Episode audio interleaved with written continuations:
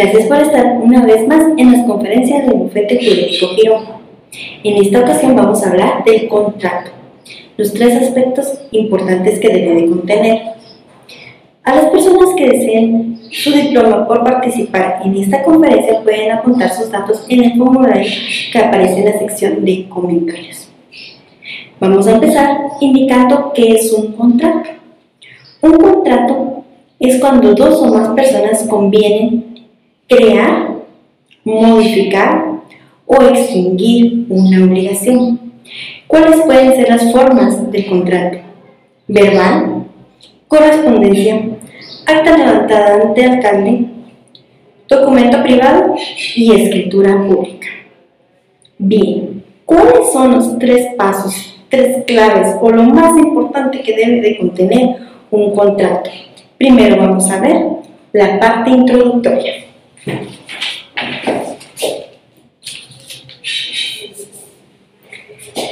En la parte introductoria, como bien vimos, en el concepto pueden ser dos o más personas para crear, modificar o extinguir una obligación. En esta ocasión les traigo el ejemplo de un contrato de arrendamiento.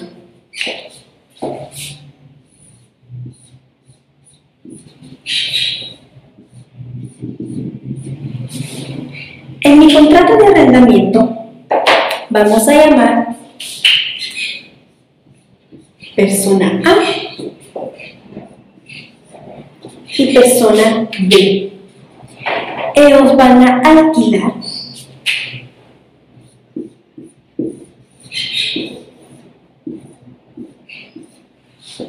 una casa. Entonces estamos viendo nuestra parte introductoria.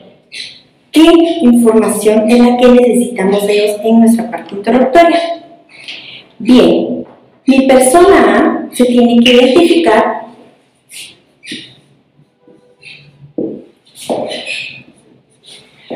con su documento personal de identificación vigente.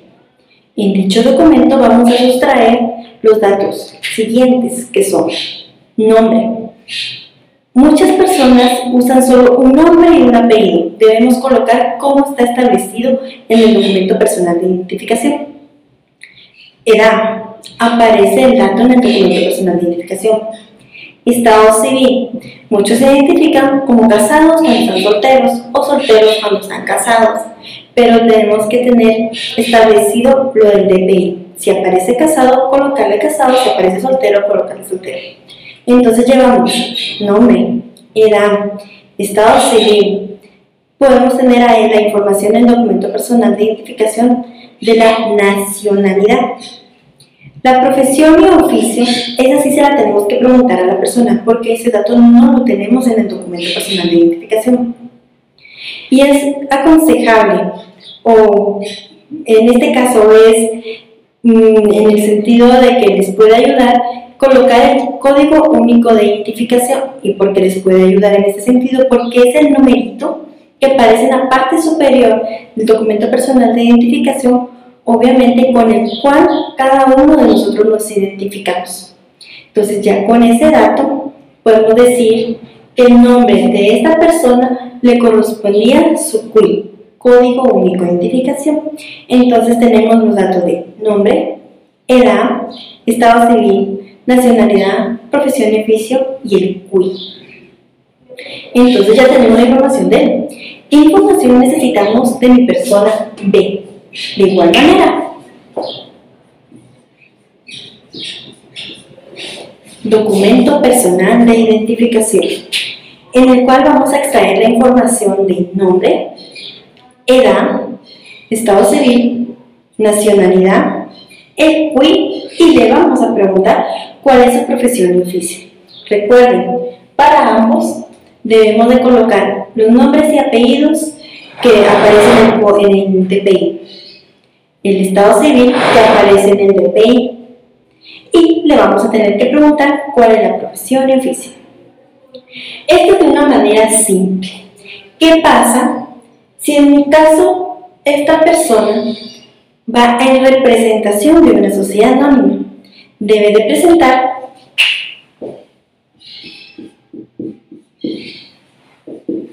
su acta de nombramiento. Esta acta de nombramiento es la que extiende el registro mercantil. ¿Qué datos vamos a extraer de él? El número, folio, libro de auxiliares de comercio en el cual esta persona representa a la sociedad anónima. También esta persona puede ser un mandatario. Entonces debe de presentar un mandato. Los datos en que un número de poder y los datos que establece el poder, eh, tenemos que identificar a esta persona. O de forma al revés, esta persona puede haber sido representante de una sociedad anónima, debe de presentar su acta de nombramiento, o en este caso también puede ser un mandatario, los datos de su mandato. Esa es la parte introductoria, los datos generales. Bien, siguiendo con nuestro tema, vamos a ver la parte 2. ¿Cuál es la segunda importancia?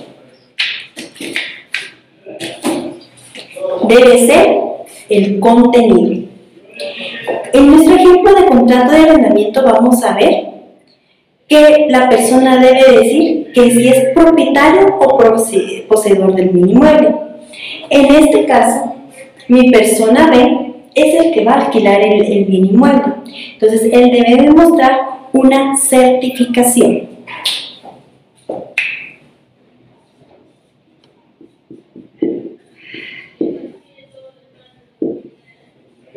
¿Quién extiende esta certificación? Certificación extiende el registro de propiedad, en el cual va a establecer que él es propietario de este bien inmueble. Tenemos dos registros, el segundo registro de la propiedad o el registro general de la propiedad, en el cual vamos a decir que esta persona va a solicitar una certificación para demostrar que es propietario del bien inmueble. ¿Qué más debemos tener en mi ejemplo de este caso que es el contrato de arrendamiento? Plazo. Debemos establecer en cuánto tiempo mi persona A le va a alquilar el bien inmueble a mi persona B. Renta es cuánto va a pagar de alquiler. Dato importante.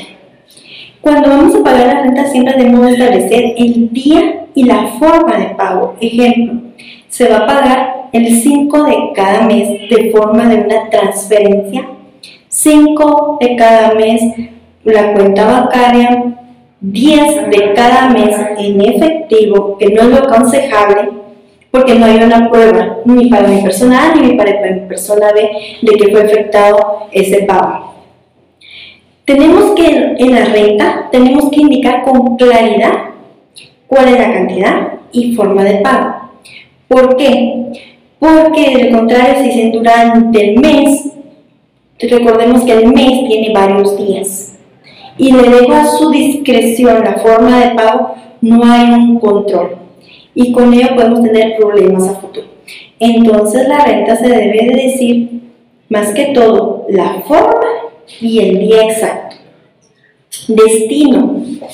¿Cuál es el uso de este bien inmueble que mi persona A le va a dar? Puede ser vivienda, ser local comercial, etc. Servicios. Me tiene que decir mi persona B con qué servicios cuenta este bien inmueble. Ejemplo, energía eléctrica, drenaje, agua potable.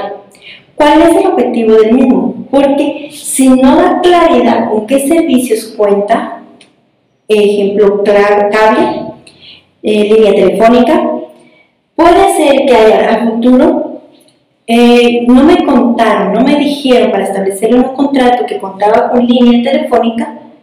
Viene esta persona a contratar el servicio de la línea telefónica y puede haber problemas porque después puede argumentar mi persona B de que la línea telefónica le correspondía a él por estar en su casa. Y mi persona A va a decir que no, porque él fue el que contrató el servicio.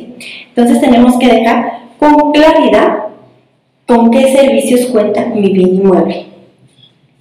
Asimismo, ¿Qué prohibiciones? Lo más común es que no ingrese sustancias ilícitas. Pero ¿qué otras prohibiciones? También podemos decir, mire, este solo va a ser para vivienda, no puede ser para uso comercial. ¿Cuáles son las mejoras? Hay casos en que podemos cambiarle el piso, podemos cambiarle las puertas, podemos pintarlo, pero debemos dejarlo establecido en un contrato.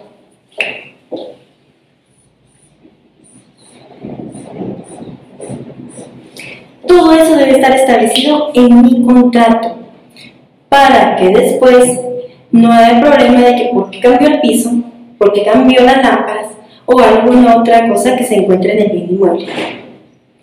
Incumplimiento. ¿Qué pasa si mi persona A incumple más que todo el contrato a la persona B? ¿Cuáles son las soluciones? En muchos casos se da que se acude a los juzgados, pero se tarda mucho tiempo. Es aconsejable siempre que mejor sea en un centro de arbitraje, donde se tarda un aproximado de 90 días a lo máximo. Entonces, si necesitan información de eso, nos pueden escribir a través de Bufete Jurídico Girón, www.bufetejuridicogirón.com para hablarles más sobre lo que se trata un arbitraje. Y depósito. Mi persona B puede indicarme que por el bien inmueble le pidió un depósito a mi persona A. Entonces, bien, ya vimos nuestra parte introductoria, ya vimos nuestro contenido en el contenido, como les puse el ejemplo de un bien inmueble, podemos tener otro tipo de contrato, pero tiene que ser de la manera más detallada para no tener problemas. Ahora bien, vamos a ver nuestra parte final. ¿En qué consiste nuestra parte final? Por ser el final no es decir que no sea lo más importante.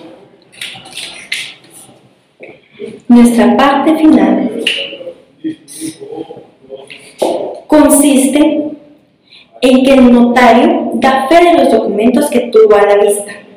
¿Qué documentos ha tenido el notario a la vista? Ejemplo.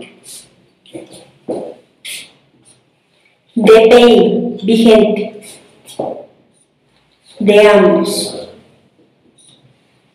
Acta de nombramiento. Y o mandato. Son los documentos que el notario ha tenido a la vista. Esos son los tres aspectos importantes que debe tener un contrato, pero ahí no termina. Nota importante, tanto para usted que se le va a dar el servicio del contrato, como al notario que lo está redactando.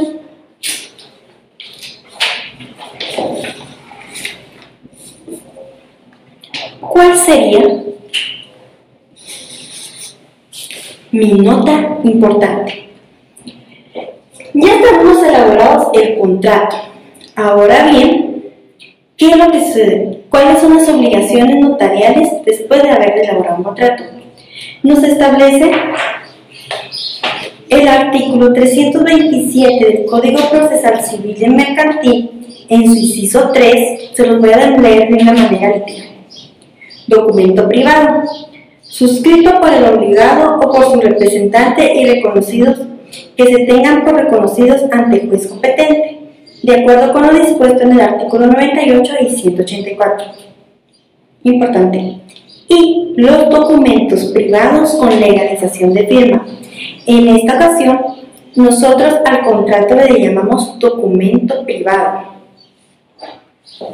Este es mi documento privado. ¿Y qué es lo que me establece la ley? La ley me establece que tengo que realizar una legalización de firma para que sea un título ejecutivo. Entonces voy a hacer una legalización de firma. Es lo que nos establece el artículo 327 del Código Procesal Civil Mercantil. ¿Qué otra obligación tenemos nosotros comunitarios? Tenemos el artículo 59 del Código Notariado. De cada acta de legalización de esto de cada acta de legalización, el notario tomará razón en su protocolo dentro de un término que no exceda de ocho días haciendo constar y nos detalla qué es lo que tenemos que hacer constar. Entonces, primero tenemos que redactar nuestro contrato, luego tenemos que hacer una legalización de firma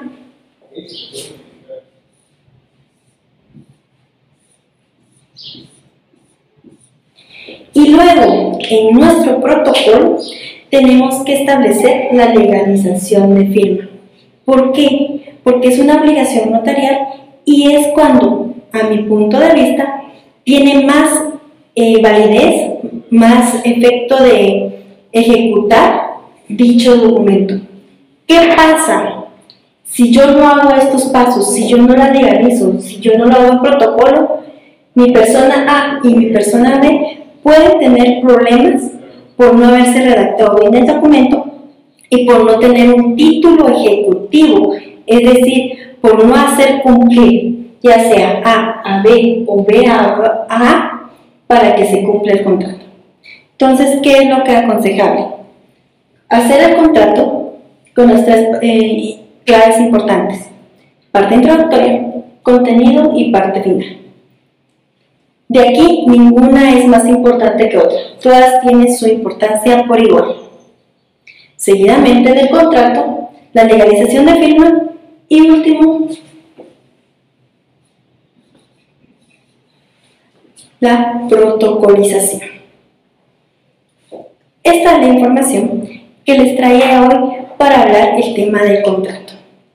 Si ustedes necesitan asesoría, consultoría, mentoría o más información de este tema o algún otro tema de su interés, pueden escribirnos en el correo electrónico que aparece en nuestra página www.bufetejuridicogiron.com Les saludo en esta ocasión Charoski Girón Reyes. Mucho gusto.